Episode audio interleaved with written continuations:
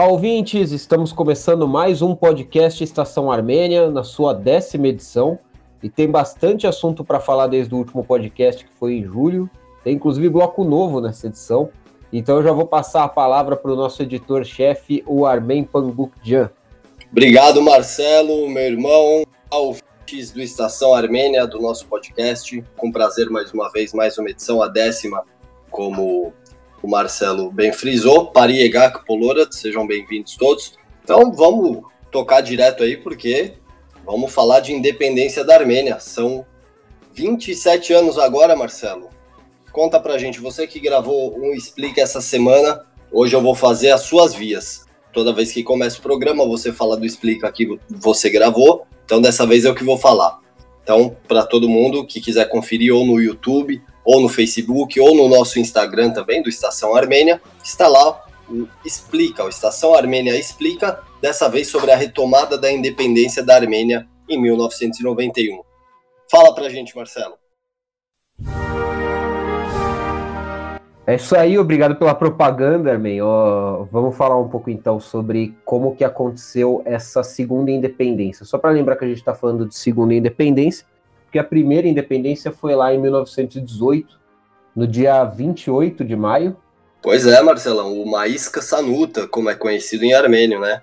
Que é, é essa primeira independência, ela tem uma carga mais emocional para todos os armênios, justamente por causa da batalha de Sardarabá. Vou aproveitar aqui para fazer a, a propaganda também do Explica da, da primeira independência, você encontra lá no portal também. É importante.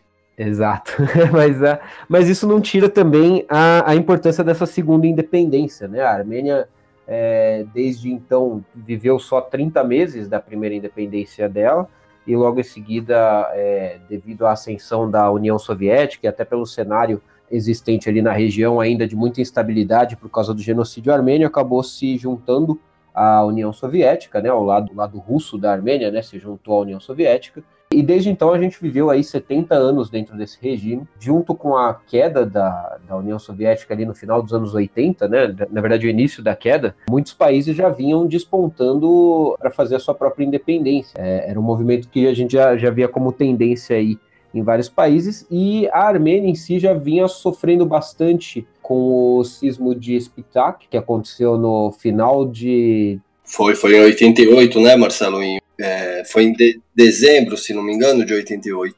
Exato, dezembro de 88. Tudo isso são vários fatores, na verdade, que levaram aí a essa decisão, a esse caminho da Armênia escolher a independência, não só governamentais, como da população em si mesmo, né? A gente tinha ali um cenário de que a população já havia ido às ruas em 1988, na região de Nagorno-Karabakh, na época, né, que seria Artsakh hoje, já pedindo para que houvesse essa separação. Os armênios já desde aquela época, inclusive, faz parte da história de por que está tão entravado ali a região de Artsakh, é justamente porque os armênios já tinham medo de que a União Soviética, na hora que fosse fazer a divisão, iria dar essa região para o Azerbaijão. Então já saíram às ruas pedindo a independência já para já tentar antecipar essa independência da região e evitar que o Azerbaijão tomasse conta do, território. Sim, na, na verdade, se me permite, é aí que começa, em 88, toda a luta armada, antes de ser oficialmente instaurada com apoio da,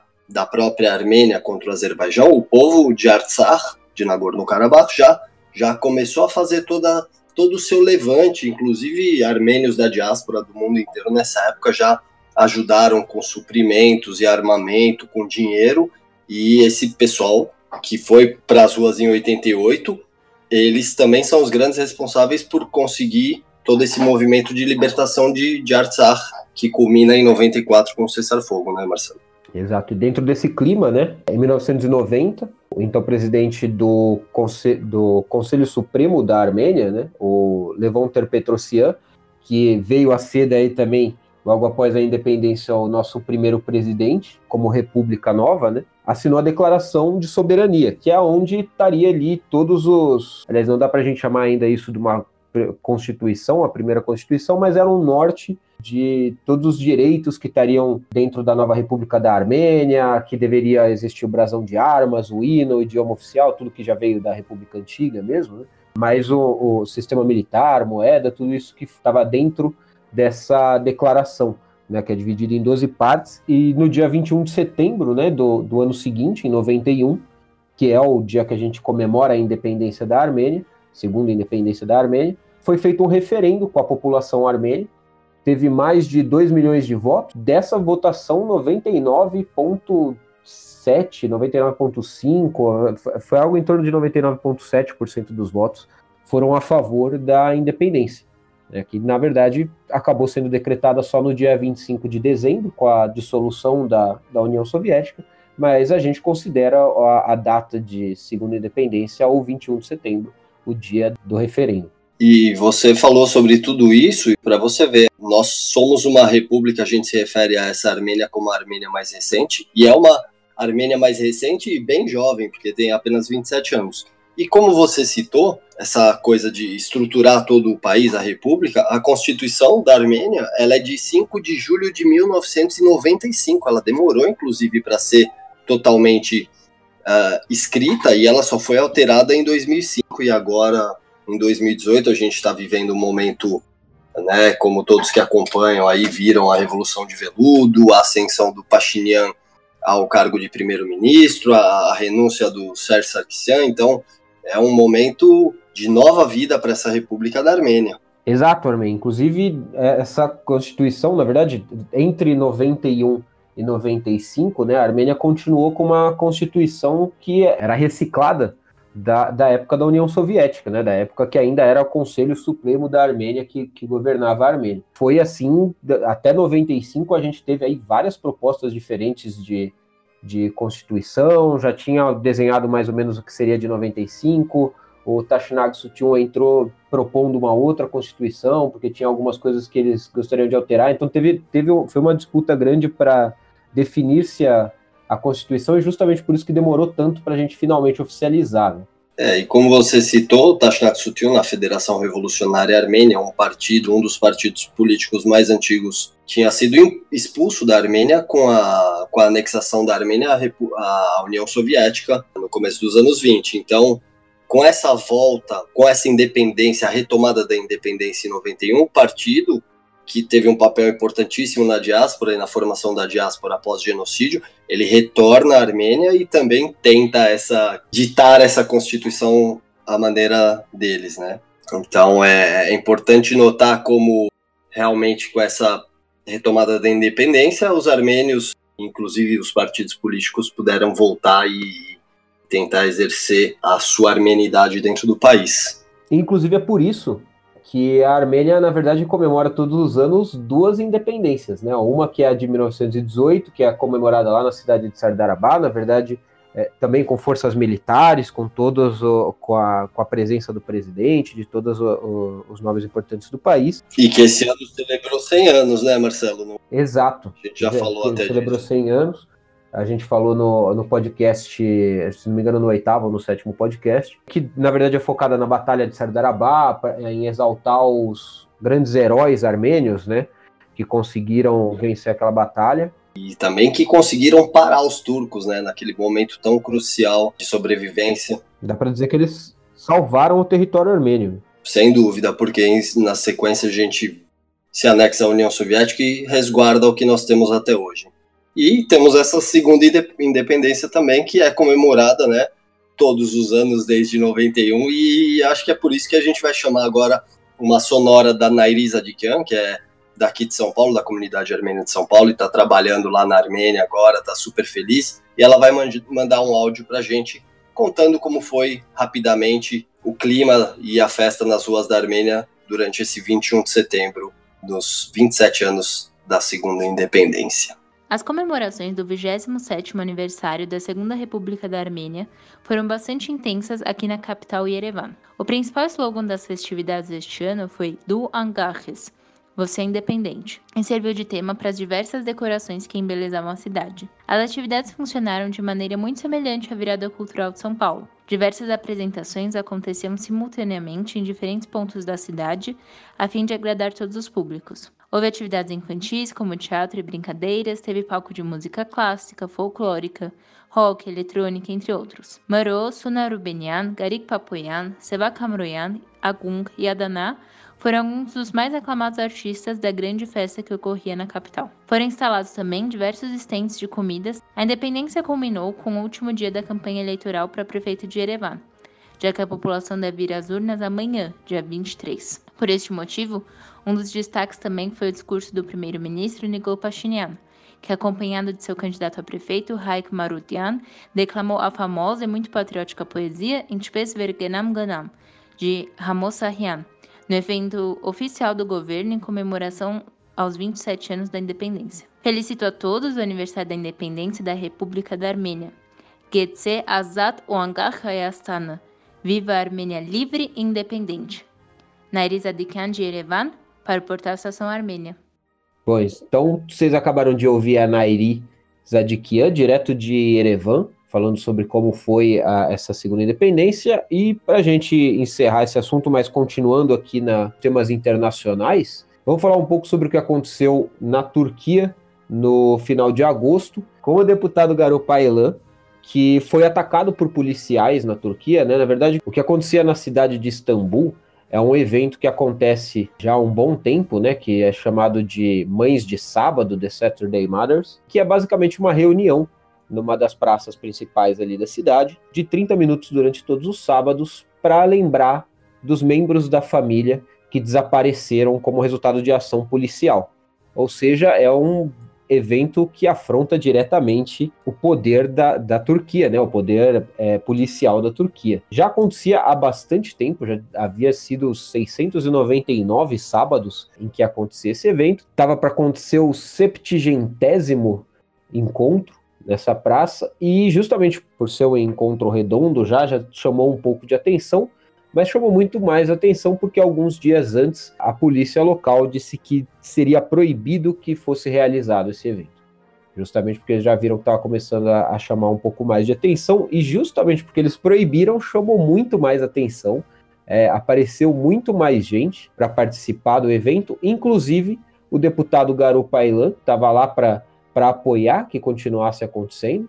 E o arquiteto e filho do jornalista e ativista que foi assassinado, Hrant Dink, estava lá também o, o Arat Dink. Inclusive, logo quando os participantes começaram a se juntar ali na praça, a polícia já começou a repreender, já começou a tentar evitar que, que acontecesse o evento. E nisso acabou crescendo a confusão e o Arat Dink quase que foi preso. A, na verdade, a, a intenção da, do chefe de polícia era de fato prendê-lo e o Garopailan justamente segurou ali, juntou um grupo, eles se juntaram numa roda, prenderam ele, não deixaram a polícia levar ele.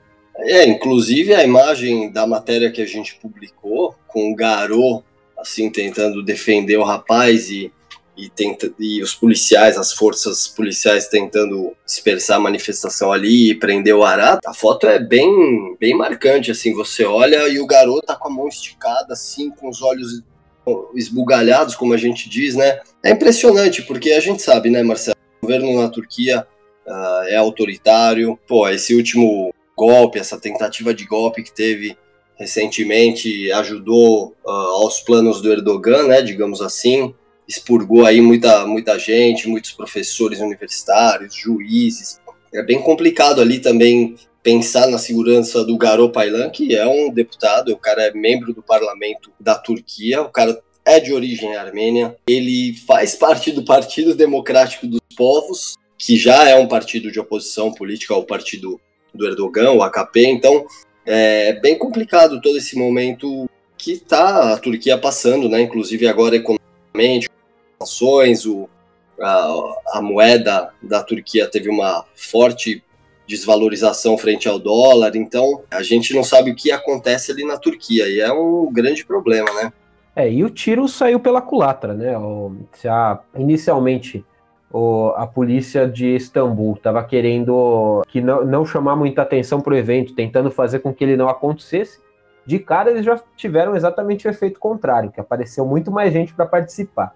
E aí, quando eles quiseram fazer a repreensão, justamente essa foto que você falou viralizou, não só aqui pra gente, mas no, no mundo inteiro rodou essa foto do, do Garopailan ali tentando, se esforçando para tentar salvar. Eles acabaram, acabou é, indo contra eles mesmos, né? Eles acabaram divulgando muito mais o que acontece no evento, que as pessoas estavam ali se reunindo para protestar. e mostrou a face de como é realmente, mais uma vez, né, mostrou a face ao mundo do que, que é não só a polícia, como o governo que está atualmente no poder na Turquia. É, como você disse, a face fascista, né? Porque é bem complicado. A gente sabe também que, assim, apesar de ter conseguido mais manifestantes, um ponto muito mais forte e não muito mais forte, mas de grande somatória nisso é a adesão do Pailan, né? Porque o Pailan a gente já sabe, logo que ele foi eleito para o parlamento turco, ele, ele fez um discurso falando na noite de 21 de abril, próxima à rememoração do, do, começo do genocídio armênio, que é no 24 de abril. Em 2016, ele, ele, ele fez um discurso dentro do parlamento turco, onde ele nominou os 13 deputados armênios que faziam parte do parlamento do Império Otomano em 1915 e que desapareceram. Foram 13 deputados, ele, ele levantou, levou as placas com fotos e nomes desses deputados e interpelou a todos os outros congressistas ali. Cadê? Onde foram parar? Isso é a prova do genocídio. Depois disso, ele apanhou ainda em, uh, em sessões dentro do parlamento, apanhou de correligionários do próprio Erdogan, do AKP. É bem complicado, é bem admirável, na verdade, todo esse esforço do Pailan. Ele foi até indicado ao, ao Prêmio Nobel da Paz aí por uma, uma entidade, como a gente falou recentemente. Mas é isso, como você disse, sendo redundante aqui, a polícia e a face do governo Erdogan fascista é essa e nos deixa muito preocupados em relação aos armênios, todos os armênios da Turquia. E só para atualizar, né, como essa, isso que aconteceu com o Pailan foi no, na última semana de, de agosto. Desde então, aqui no, no mês de setembro, não houve mais essa, essa manifestação popular, né? Essa... Os encontros, né? Exato, que é até o, um dos editores do Agos, que estava lá também, junto com o Pailan, junto com o filho do Randin, falou que é a mais longa e mais a mais antiga e mais longa tradição de desobediência civil na Turquia, né? Essa, esse encontro das mães de sábado. E justamente por isso a polícia reforçou aí a, a vigília. Ainda não, não há certeza se uh, haverão outros movimentos para tentar voltar a, a, que esses encontros voltem a acontecer, mas até então ele está suspenso. Até, até, do que a gente tem acompanhado, os manifestantes não conseguiram mais organizar. Complicada a situação e fica aqui nossa torcida para que os armênios e todas as minorias e, e os opositores ao governo ditatorial do Erdogan consigam ter a situação cada vez melhor dentro da Turquia. E agora, para a gente então sair do tema, mas continuar no assunto internacional, Uh, vamos falar aqui também da visita do primeiro-ministro armênio, o Nigol Pashinyan. Ele esteve no último uh, dia 14 de setembro, na sexta-feira, ele foi até Paris para encontrar o presidente Emmanuel Macron, o presidente francês. Então, o objetivo principal dessa viagem foi para ajustar os detalhes da reunião das nações francófonas que acontece em Yerevan no mês de outubro próximo, uh, além desse encontro para ajustes desses detalhes da, da próxima cúpula das nações francófonas que acontece na capital da Armênia, como eu disse, no mês que vem, eles também tiveram uma reunião para tratar de negócios, né? Como sempre, as, essas visitas de premiers tratam sempre de, de, de muitos assuntos. Também serviu, né? A reunião serviu para abordar a questão de Nagorno-Karabakh, Artsakh, e a, participa a participação da França, né? Porque a França é um dos presidentes do grupo de Minsk da OSCE, né, a, a Organização de Segurança e Cooperação na Europa, que cuida dessa mediação da disputa entre a Armênia e Azerbaijão pelo território de Artsakh. Uh, a esse respeito, o Pashinyan foi lá, elogiou a tarefa dos presidentes, né, uh, em buscar desse diálogo de paz, porque o Pashinyan também vem, nos últimos tempos, ressaltando que a Armênia quer paz com o Azerbaijão, mas que está pronta para a guerra se precisar. E, de toda forma, com essa visita do primeiro-ministro armênio à França. Obviamente, o Pashinyan ele acabou durante a viagem visitando, ele foi até o Parque das, até o, a estátua do Padre Gomidas que fica no Parque Yerevan, dentro de Paris, né, localizado em Paris. E também ele teve diversos encontros durante essa viagem. Ele, ele teve um encontro com o prefeito de Lyon, Georges Kapenekian, teve encontro com o vice-prefeito de um dos distritos de Paris também, o Alexis Govchan. Dentre várias outras pessoas que ele encontrou, ele encontrou também, ele teve um encontro com o ex-jogador de futebol francês, campeão mundial em cima do Brasil em 98, o Yuri Djorkaeff, além de empresários como Armen Petrosian e, e outros. Pachinian fez essa visita, discursou, conversou com a coletividade armênia local e ao final de todos esses encontros, o Pashinyan, o primeiro-ministro da Armênia, entregou uma medalha de gratidão do dia da independência da Armênia ao Yuri Djorkaeff. Enfim, o Djorkaeff disse que estava muito honrado em receber essa distinção, que era um orgulho ser um representante da Armênia. Então, para a gente encerrar esse, o tema internacional aí, o bloco internacional do nosso podcast, a gente chama o nosso companheiro Heitor Loureiro para falar sobre a visita da premier alemã Angela Merkel à Armênia e a, e a outros países do Cáucaso. Dia 24 de agosto, a chanceler da Alemanha, Angela Merkel, visitou a República da Armênia, uma visita oficial. Ela passou três dias no Cáucaso Sul, portanto visitou Geórgia, Armênia e Azerbaijão nessa ordem. E nessa viagem, a chanceler ela teve conversas de alto nível com o Nikol Pashinyan, primeiro-ministro da Armênia, com quem ela já havia conversado em um evento na Europa alguns meses atrás, e as suas principais declarações foram no sentido de oferecer a Alemanha como mediadora entre a Armênia e Azerbaijão na guerra, no conflito, na disputa envolvendo Nagorno-Karabakh.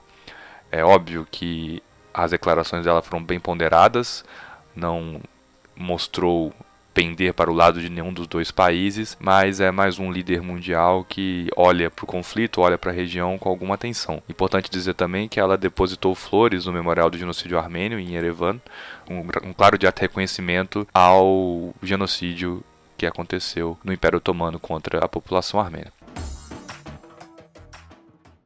Legal, esse foi o primeiro bloco sobre notícias internacionais da Armênia, né? E agora vamos falar um pouco sobre esportes. E vamos falar já de Mkhitaryan, né? O meia que é hoje o destaque do cenário do, do futebol atual da Armênia. É, joga no, no clube do Arsenal, né? Um dos grandes do futebol inglês.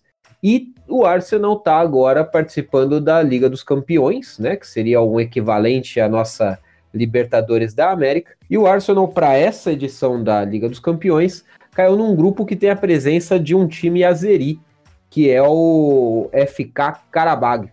É um time pequeno que está ali como, como já é comum nesses tipos de torneio, é, só para preencher ali o, o, uma vaga com outro time que tem o maior destaque na fase de grupos e que provavelmente não vai nem avançar para a próxima fase, vai só fazer uma figuração, porém vai ter aí um, um entrave importante, porque o Mkhitaryan não tem autorização para entrar dentro do, do território do Azerbaijão, assim como é comum com vários armênios e até descendentes, às vezes até pessoas que não têm cidadania armênia, mas só por ter descendência é, de armênios, são barrados na hora de entrar no Azerbaijão. Isso já aconteceu no passado.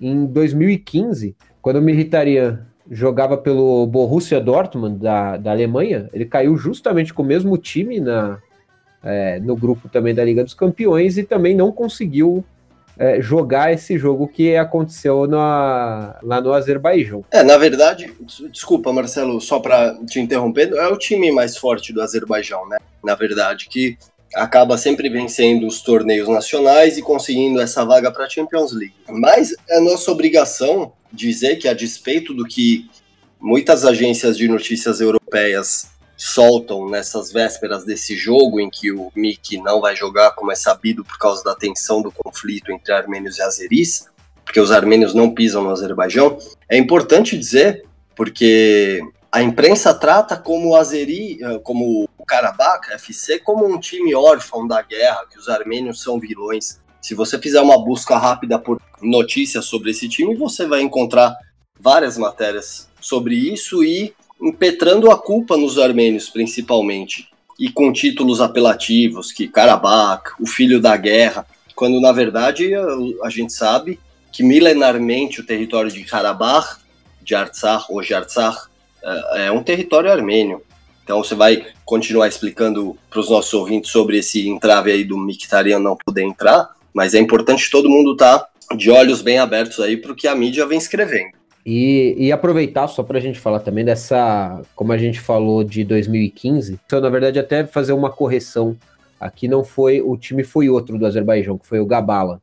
É, mas também pelo mesmo motivo, no caso do, do time alemão, o, o acabou não atuando e não foi na época, né? A embaixada azeri na Alemanha garantiu que teria toda a segurança, que poderia entrar é, e que eles dariam suporte, mas é, que é meio padrão do Azerbaijão fazer isso para não pegar mal aos olhos internacionais, mas a gente sabe que na prática a teoria é outra, né? E na época, até o próprio clube, o próprio time alemão, todo mundo falou melhor não ir para evitar maiores problemas. É, e a gente sabe, não foi a primeira vez, né, também, porque aqui no Brasil mesmo, o próprio Sevag Mkhitaryan, que é um jovem enxadrista, campeão brasileiro, inclusive, uh, ele ia jogar um torneio também no Azerbaijão, alguns anos atrás, se não me engano, e ele também abriu mão de participar porque é bem complicado, mesmo como você disse, em 2015 a embaixada alemã conseguiu, junto com, com os azeris, que fosse garantida a segurança, os armênios não têm, não têm nenhum interesse mesmo em pisar no Azerbaijão. E tem uma grande problemática aí no que você falou, né, Marcelo? Porque caso a gente sabe que o, que o Karabakh FC não vai passar da primeira. Pode ser que passe da primeira fase, mas dificilmente vai ser o campeão do, do torneio. Mas a final do torneio é em Baku, a capital dos petrodólares azeris, que está recebendo, inclusive, muitos eventos esportivos aí nos últimos anos, né? Aí é um, mais um entrave. Exato, é um investimento aí de marketing, né, do, do Azerbaijão para tentar melhorar a imagem deles, que já é, que já é bem estragada na, na Europa, é, tentando levar eventos de Fórmula, tentando não, né, levando eventos de Fórmula 1, conseguiu agora a final aí da Liga dos Campeões, é, é os petrodólares aí deles sendo investidos em marketing.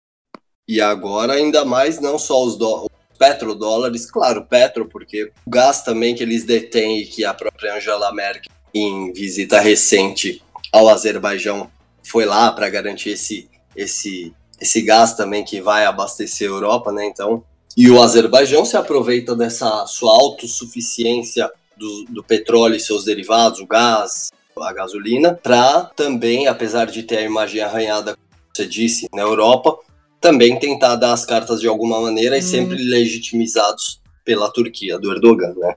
É, e só para a gente complementar, tá? Só para dar a informação completa, esse jogo que vai acontecer é, contra a equipe Azeri vai ser no próximo dia 4 de outubro, lá no Azerbaijão. E a final, você sabe quando vai ser? E a final vai ser no, no dia 1 de junho de 2019, caso o Arsenal chegue é, à final da, da Liga dos Campeões, acontece no ano seguinte, né? Começa, em dois, começa sempre no ano, termina no outro é, vai ser em 2019, daí é jogo único, né? Não, não, é na casa nem de um dos dois o representante, por isso que está fechado já que vai ser Baku. Então não tem nem a chance de jogar um primeiro jogo ou um segundo jogo num outro país e depois só um dos jogos não ir para a final. Se, se, o Arsenal avançar até a final, é, o Mkhitaryan não vai poder participar da final, não, não vai ser decisivo no título, possível título aí do Arsenal. É, isso se for concretizado é muito triste, porque na história os armênios têm quase nenhuma participação em finais, né? Em finais de Champions League, a não ser o FC Ararat, da União Soviética. Então, uh, vamos descartar isso, né? Bom, é isso. E só para explicar mesmo, o ódio azeri contra os armênios é muito grande, é uma coisa impetrada pelo governo em sua própria população, mas uh, vamos continuar aí com as nossas vidas e com os armênios lá em Artsakh exercendo seu, seu direito de autodeterminação. E aproveitando que a gente falou de Armênia e Azerbaijão, vou falar aqui de uma, de uma lutadora armênia de MMA que nessa semana, no último dia 15, melhor dizendo, a, essa lutadora de MMA armênia Karine Karapetian, que ela é de Yerevan, da capital da Armênia, ela venceu uma luta contra a Zeri Rena Safarova no torneio Total Combate MMA. Bom, vitórias de armênios contra azerbaijanos em, em torneios de MMA, de luta greco-romana é uma coisa comum, porque realmente os armênios se sobressaem aos azeris e como eles são países vizinhos, sempre estão nos torneios regionais ou internacionais. e os armênios acabou enfrentando, mas o histórico armênio de vitórias é sempre maior. Mas a parte mais importante nessa notícia que a Karine Karapetian venceu a Azeri Rena Safarova é que a Rena Safarova ela é irmã do Ramil Safarov, o oficial azeri que assassinou Gurgen Markarian em 2004. Para quem não se lembra, o Gurgen Markarian era um armênio que trabalhava num programa de parceria para a paz da OTAN na Hungria, em Budapeste. E em 2004 eles estavam lá no país, na Hungria, e durante seu sono ele estava dormindo e Gurgen Markarian, esse oficial armênio, foi assassinado a golpes de machado por Ramil Safarov. Ramil Safarov foi preso na Hungria e alegou que esse ódio contra os armênios também uh, ajudou a que ele matasse o, o, oficial armênio Gurgen, que não tinha nem soube por que foi morto, né? Mas de toda forma, depois desse esse assassino azerbaijano, ele foi extraditado uh, direto para o Azerbaijão, criou um embrólio entre o governo da Armênia e da Hungria. Uh, foi muito feio o que aconteceu, mas de toda forma, tá aqui a, a informação de que a lutadora armênia de MMA venceu a irmã do assassino do Machado. MMA, inclusive, que é um cenário que cresce bastante. A Armênia, na verdade, ela tem uma tradição muito forte em lutas, né? Como você falou, luta greco-romana aí, é, a gente está sempre disputando o pódio em Olimpíadas, é, luta greco-romana e todas as derivadas, né? Dentro da luta greco-romana. Na época que a gente estava com a União Soviética. O wrestling, Exato. né? É, na época que a gente estava com a União Soviética, concorriam a, a União Soviética, inclusive, mandava atletas armênios, porque eram os melhores que eles tinham na região. E depois, quando a gente conseguiu a independência. E ficavam com os louros, exato, né? E daí fica, é, a gente conta quantas medalhas a Armênia tem, mas na verdade a gente está contando só de 91. Tem umas medalhas aí de uns anos atrás que a gente tem que resgatar também. Sem dúvida. Mas, é, mas a luta greco-romana é, vem da, da época grega, né? É um, é um esporte bem antigo. E na, na, modernidade, né, o que mais se fala hoje em dia é em MMA, é nas lutas do, do cenário do UFC, que é um do, uma dos desdobramentos da, da MMA, mas a Armênia é muito forte também nessa, nessa tradição de MMA. Não é incomum, inclusive, justamente porque muitos, muitos torneios são entre países vizinhos, que os armênios enfrentem o, os azeris. Em geral, a gente ganha. É bem comum a gente é, em geral, vídeos no é Facebook da, de lutas de armênios ganhando contra os azeris. É verdade. E na real, na verdade mesmo, que aquela região toda, ó, os turcos, os armênios, os azerbaijanos, os próprios georgianos, eles, eles são um, um dos grandes polos desse, dessa vertente aí de lutas do wrestling e da, luta greco-romana aí no mundo, ali é o local que mais existe, existe essa efervescência do, da luta greco-romana. E só para a gente encerrar esse papo aí da, da vitória no MMA, a Karine, a Armênia, ela acabou postando uh, vídeos e fotos da luta, da sua, da sua vitória com o braço erguido e a bandeira da Armênia na mão. E no final, durante uma, uma entrevista para um site armênio, ela falou sobre essa luta. Ela falou: que sabendo que a irmã do Ramil Safarov, desse assassino do Machado azerbaijano, era uma lutadora de MMA, nosso time ofereceu uma luta. Então os lados concordaram e começamos a nos preparar. Então os próprios azeris já tinham aceitado essa luta, sabendo das intenções do, dos armênios de teoricamente vencer e querer honrar a memória aí do Gurgen Markarian que morreu precocemente nas mãos de um assassino que como todos os outros azerbaijanos, tem isso incutido na mente de que os armênios são um povo inimigo. Bom, falamos de MMA, vamos continuar nos esportes. Eu vou chamar agora nosso colaborador Jonas Veraz, que vai falar um pouquinho sobre futebol pra gente, Marcelo. A seleção armênia estreou na Liga Europeia de Nações. O novo torneio da UEFA possui quatro divisões e a Armênia disputa a Liga D, quarta divisão, e está no grupo 4 ao lado de Macedônia, Liechtenstein e Gibraltar. Na partida de estreia, realizada no dia 6 de setembro em Erevan, a Armênia venceu a seleção de Liechtenstein por 2 a 1 e os gols foram marcados pelo brasileiro naturalizado armênio Marcos Pizelli e por Tigran Barsegian. Já na segunda partida, a Armênia foi derrotada fora de casa pela Macedônia pelo placar de 2 a 0. A classificação do grupo 4 é a seguinte: a Macedônia lidera com 6 pontos, Liechtenstein ocupa o segundo lugar com 3 pontos e um gol a mais que a Armênia, que ocupa a terceira posição com os mesmos 3 pontos. Em quarto lugar vem Gibraltar com 0 pontos. Nas próximas rodadas, a Armênia enfrentará a seleção de Gibraltar no dia 13 de outubro e a Macedônia no dia 16. As duas partidas ocorrerão em Yerevan.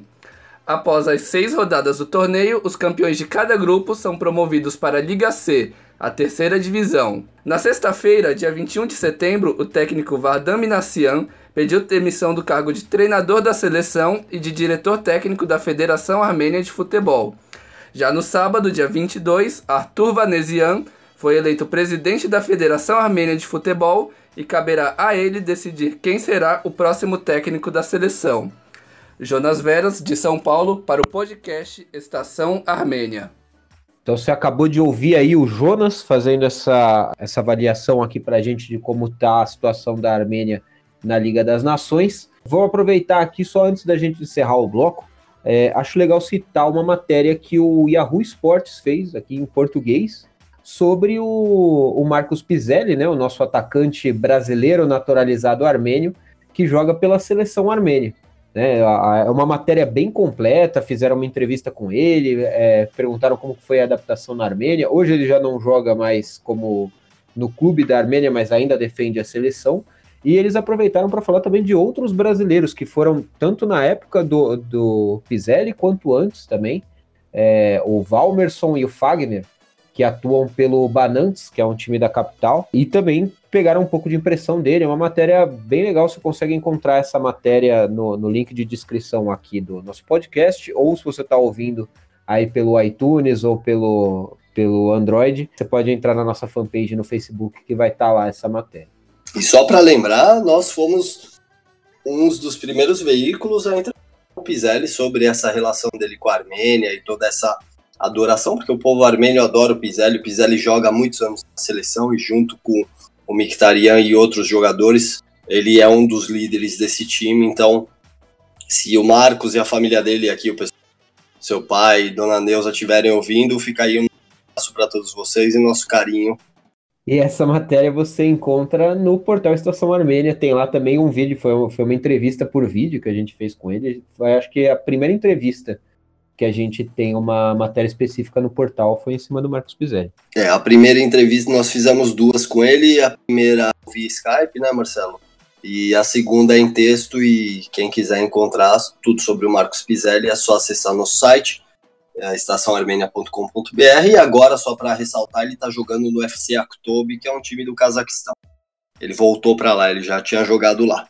É isso, e agora que encerramos esse bloco de esportes, aí vamos chamar o nosso também companheiro Yuri Quebeão Monte para mandar uma sonora para gente sobre um dado importante aí, porque a Associação Armênia Ararat foi reinaugurada aí no Rio de Janeiro e para gente é importantíssimo uh, que uma entidade armênia volte a ter atividade no estado do Rio de Janeiro. Vai lá, Yuri! A Associação Monte Ararat, a Associação Armênia do Rio de Janeiro, está de volta, já tem um tempinho. E no último dia 1 de setembro, houve um churrasco na Tijuca, zona norte do Rio, que contou com a presença de aproximadamente 40 armênios. Futuramente, novas atividades organizadas pela Associação Armênia Monte Ararat serão informadas a todos os armênios da coletividade armênia do Rio e de São Paulo também, por que não? Meu nome é Yuri Quebião Monte, hoje moro em São Paulo e pude ver de perto a Associação Monte Ararat organizando um lindo evento no último dia 1 de setembro.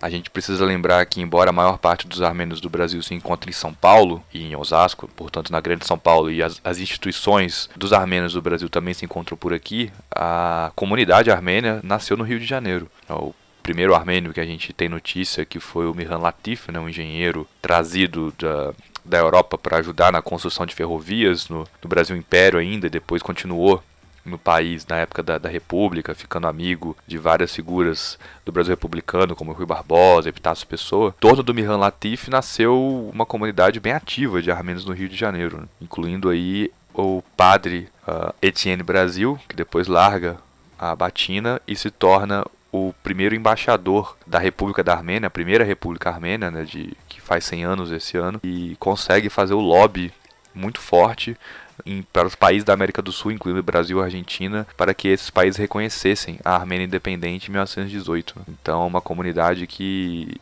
tem uma história importante, tem uma característica muito importante dentro da, da comunidade armênia do Brasil e a gente faz votos que eles consigam realmente recriar uma vida cultural armênia na cidade do Rio de Janeiro.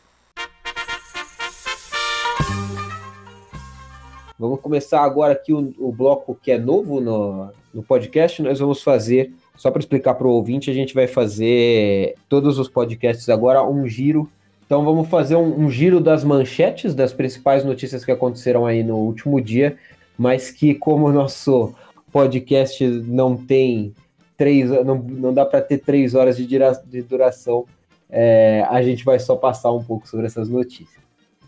Bom, vamos lá. Dan Bilzerian, um milionário excêntrico, jogador de pôquer, agora é empresário também, conhecido como o rei do Instagram e que é descendente de armênios, apesar de ser americano, se envolveu em mais uma polêmica. O Bilzerian e seu irmão eles receberam a cidadania armênia no final de agosto e durante uma viagem para receber essa cidadania lá na, lá no, na Armênia, eles aproveitaram para visitar Tsa, já que estava lá, aproveitaram para brincar um pouco de atirar com granada e lança-mísseis. Negócio bem leve. Como resultado, o governo do Azerbaijão emitiu uma ordem de prisão para o Bilzerian e pediu ajuda até para a Interpol para tentar, teoricamente, é, conseguir fazer a prisão do armênio. É, a gente sabe que não vai dar em nada. Olha, esse Aliev, esse Aliev é um farrão, Marcelo. Quando saiu essa notícia, inclusive, o, o Bilzerian chegou a dar declaração que para ele não tem problema nenhum, que ele não tem a menor intenção de colocar os pés no Azerbaijão. Pois é. Mais uma? Mais uma notícia? Vamos lá, mais uma. Aqui no Brasil, a Câmara de Deputados aprovou um texto de um acordo de cooperação educacional entre Brasil e Armênia. É um texto de 2016. É, o projeto segue agora para votação no Senado. Uh, ainda não tem muitos detalhes, é um projeto que é, o texto do projeto é bem genérico de como seria feita essa cooperação, mas envolve inclusive projetos de intercâmbio, tanto da Armênia para o Brasil quanto do Brasil para a Armênia. Você pode ler o texto completo desse projeto lá no portal Estação Armênia, que a gente noticiou também. E só para dar uma pincelada nisso aí que você, Marcelo, foi durante o encontro do Temer e do Sarkisian um tempo atrás, esse ano, né? Quando o Sarkisian ainda era presidente, antes de conseguir virar primeiro-ministro e antes da renúncia dele, ele esteve no Brasil, então na América do Sul, e, e ele ratificou alguns acordos, entre eles esse que o Marcelo acabou de citar. E eu não sei quando que o ouvinte vai estar ouvindo esse podcast, mas agora no, no, dia, no domingo, dia 23 de setembro, vai acontecer lá no, no Sama Clube Armênio de São Paulo, como parte das celebrações da independência da Armênia. Então vai acontecer uma palestra com a presença do bispo Nareg Berberian, falando sobre Etmiadzin como centro da espiritualidade armênia, e também vai ter como convidada a Datevi Gartanian, falando sobre a evolução da música armênia. O evento começa às 4 horas da tarde, e vai contar também com a presença do embaixador da Armênia no Brasil, o Ashot Galoyan, fazendo um pronunciamento sobre a independência e atualidades da Armênia. Perfeito, giro acabou agora. Acabou? acabou. Minha vez, tem, Mas... tem as minhas do giro, mas pode deixar isso aí no áudio do, do podcast, hein? Mas é para deixar mesmo, vamos lá. Romenetman, vamos Romenetman. Romenetman, para quem, quem não conhece, é, é a União Geral Armênia Atlética, e essa entidade foi fundada em novembro de 1918 em Constantinopla, hoje Istambul, na Turquia, quando os armênios ainda ocupavam todo aquele território junto com gregos e assírios, né? Então, fundada em novembro de 1918, essa instituição, o Homenetmen, nosso querido Homenetmen, que também tem uh, está baseado aqui na América do Sul, ele completa 100 anos agora é, de muita honra para nós todos armênios, é de muita alegria uma instituição, Homenetmen, uh, porque o Homenetmen cuida de jovens, de esportistas e de escoteiros. Então, o Homenetmen tem uma tem um papel fundamental na formação dos armênios, seja na diáspora ou na Armênia. E aproveitando isso, todos os anos tem os Jogos Navassartian sul-americanos em algum país da América do Sul, já aconteceu no Brasil duas vezes, três vezes, se não me engano. E esse ano, para comemorar esses 100 anos do Minutemen, os Jogos Navassartian sul-americanos no Clube Vramian, em Montevidéu, no Uruguai, de 12 a 15 de outubro. E o pessoal do Brasil, como sempre, marca a presença no evento. É muito legal, é uma integração não só esportiva, mas cultural entre nós, armênios da América do Sul. E temos, inclusive, jovens aí da Clube Armênio querendo participar e que não tem muitos recursos. E quem puder ajudar, entra aí na página do, do Facebook do Estação Armênia. Lá tem um vídeo de três crianças, quatro crianças que gravaram vídeo e ali eles têm o link da vaquinha deles. É, o Marcelo também vai colocar isso aí, já tô dando trabalho pro Marcelo, mas o Marcelo também coloca o link da vaquinha dos meninos uh, aí na descrição desse podcast. E é isso, 100 anos, 100 anos de Romanet Man com o 22 perdão, 22 Jogos Regionais Navassartian, esse ano em Montevidéu. E uma notícia aqui da uma data importantíssima, nonagésimo aniversário do Hayas Caim Turian Varjará na Escola Armênia de São Paulo, também nominada como Externato José Bonifácio. A Escola Armênia de São Paulo comemora esses 90 anos. Para essa celebração, haverá uma festa no Buffet França no dia 30 de setembro de 2018. É um domingo, a partir das 13 horas. Para quem quiser uh, mais informações sobre, sobre convite, Basta entrar em contato com a secretaria da Escola Armênia. O traje é esporte e o Buffet França fica na Avenida Angélica 50, no bairro de Higienópolis, em São Paulo. Então, para mais informações, basta entrar em contato com a secretaria da Escola Armênia, Externato José Bonifácio. No domingo, dia 23 de setembro, aconteceram as eleições para o Conselho da cidade de Erevan, uma espécie de Câmara dos Vereadores da capital armênia. Uh, essa eleição está acontecendo após a renúncia do seu antigo prefeito, Daron Markarian, que estava envolvido em vários escândalos de corrupção. Né? O Taron ele caiu no mesmo contexto da queda do Sérgio Sarkisian, nos protestos da Velvet Revolution e na insatisfação popular contra as oligarquias que dominam a Armênia desde a sua independência em 91 nessa nesse sentido, uma nova uma nova eleição deveria ser chamada para uma eleição de um novo conselho da cidade, né, de um novo de uma nova câmara dos vereadores e da eleição dessa câmara sai a indicação para o prefeito. Então funciona da seguinte maneira: os as pessoas votam em listas, né, nessas listas é, feitas por partidos ou por coalizões e o partido ou coalizão que tiver a maioria dos votos tem a autonomia para indicar o prefeito da cidade. A legislação eleitoral diz que para uma para um partido ou coalizão ter assentos no, no conselho, na Câmara, ela precisa ao menos de 8% dos votos. E isso só foi conseguido, né, uma margem superior a 8%, pelo, por dois partidos. Mas como a legislação também da, da, de Erevan diz que não pode ter apenas dois partidos representados, então um terceiro partido, que é a Aliança Luz, né, que significa luz, uh, vai compor também o conselho da cidade de Erevan. Mas os resultados ainda são parciais, porque ainda há urnas sendo apuradas no momento dessa gravação. Lembrando que o sistema na Armênia não é, ele não é eletrônico, né? então as apurações são um pouco mais morosas do que a gente está acostumado aqui no Brasil. Mas uh, até o momento a gente tem uma vitória já irreversível da aliança Meu Passo, que ganhou as eleições com cerca de 80% dos votos. A aliança Meu Passo é uma aliança apoiada pelo Nikol Pashinyan e pela, pela essa nova classe política que chegou ao poder na Armênia com a Revolução.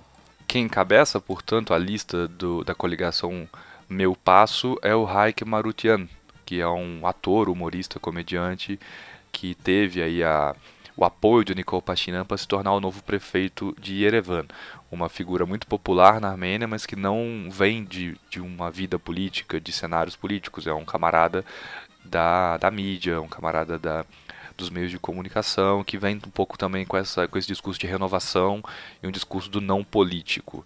É, o segundo partido, a segunda coligação, é a coligação do, do Partido Armênia Próspera. Partido esse cujo homem forte é o Gagik Tsarukian, adversário de longa data de Nikol Pashinyan. Né? Esse partido conseguiu 7% dos votos, né? então é uma discrepância muito grande que nós temos entre o primeiro colocado, a coligação Meu Passo, com 80% dos votos, e o segundo colocado com 7%. Né? Esta coligação ela tem como uh, cabeça da lista a jurista Naira Zorabian. Uh, como eu já antecipei, o terceiro colocado ficou com a Aliança Luiz, né, que, cujo a figura principal é o atual ministro da Justiça, do Nikol Pashinyan, né, o que ficou aí com seus 5% dos votos, e as demais coligações ou partidos não conseguiram sequer 1%, como é o caso da Federação Revolucionária Armênia, Tashnag Tsutyun. Então, é, esse é o cenário, a gente teve um comparecimento de cerca de 44 45% de votantes, né? A eleição na Armênia não é obrigatória, então o primeiro desafio é convencer as pessoas a ir votar e não temos nenhum registro de, de, de, fraude, de denúncias de compra de votos ou de qualquer outro tipo de prática que já é já era tradicional na Armênia desde a sua independência. Agora para o Marcelo ficar feliz, que a gente vai falar sobre o último último tema desse giro. Agora sim, Marcelo, vamos encerrar. Palestra em Buenos Aires. Vamos lá falar sobre uma, um representante do Azerbaijão que vem para a Faculdade de Direito de Buenos Aires. É, na verdade, um grupo, porta-voz do Ministério das Relações Exteriores do Azerbaijão e o embaixador do Azerbaijão para a Argentina, vão proferir uma palestra, uma atividade, na verdade, intitulada Azerbaijão 1918-2018 Realizações e Desafios. Uh, e, na verdade, os armênios da Argentina são politicamente muito mais bem informados que os armênios aqui do Brasil, com todo respeito a todos os nossos companheiros, uh, mas os armênios lá, a qualquer movimentação azeri, os armênios da Argentina já começam a se mexer, diferentemente do que acontece aqui no Brasil, quando, quando o consulado azerbaijano aqui, quando a embaixada azerbaijana no Brasil fez um concurso uh, de redação sobre Artsar, levou um, um, visitante brasileiro, o vencedor dessa redação lá para o Azerbaijão, né, para mostrar que os armênios retomaram o Artsar deles. Enfim, a gente tem pouco poder de, de fogo aqui no Brasil, mas na Argentina, todos os setores da coletividade armênia acabaram emitindo uma declaração e exigindo que a faculdade não receba esses dois azeris aí para essa palestra, para essa atividade que vai acontecer na universidade, uh, na Faculdade de Direito da Universidade de Buenos Aires, a UBA.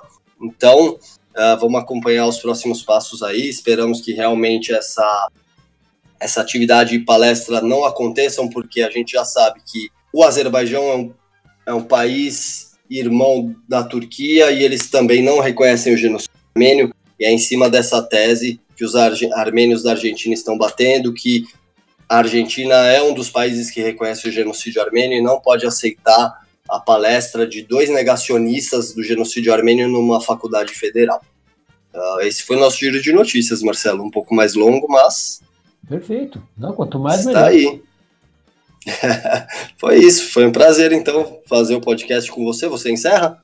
Eu encerro, né? Eu abri, melhor encerrar. Vamos lá, deixar tudo isso no áudio aí para os nossos ouvintes verem como é a nossa gravação. Bom, então temos mais um podcast. Temos. Temos mais um, o décimo, e vamos agora no décimo primeiro. Vamos tentar manter a periodicidade agora do, do podcast. Certeza, a periodicidade é uma coisa muito importante. A gente já que sabem que todo mundo aqui trabalha, tem outras obrigações. Obrigado a todos vocês e a todos que estarão ouvindo aí também. Valeu, então agradecer a todos os ouvintes, obrigado por ter ouvido até aqui mais esse podcast. E obrigado também, Armen, aí, pela, por, pela, pela parceria e por ter participado aqui com a gente. Eu que agrade, agradeço, Marcelo, é trabalhar em conjunto com você, com todos os nossos companheiros. Heitor, que hoje presencialmente não conosco. Agradecer também aos nossos colaboradores, Jonas Veraz, Yuri Kebian, a Nairi Zadikian lá na Armênia. E é isso. Shanoravor Angahutian Don, Armênia. Feliz independência para nossa querida Armênia. 27 anos dessa como disse o Onig em, seu, em suas redes sociais, o nosso colunista James Onig Tamjan, que faz tempo que não manda um texto, ele falou muito bem. É, vou dando uma espetadinha aí, você pode deixar no áudio também, Marcelo. Como bem disse o professor James Onig Tamjan, a retomada da nossa independência. Então, parabéns pelos 27 anos dessa retomada da nossa independência.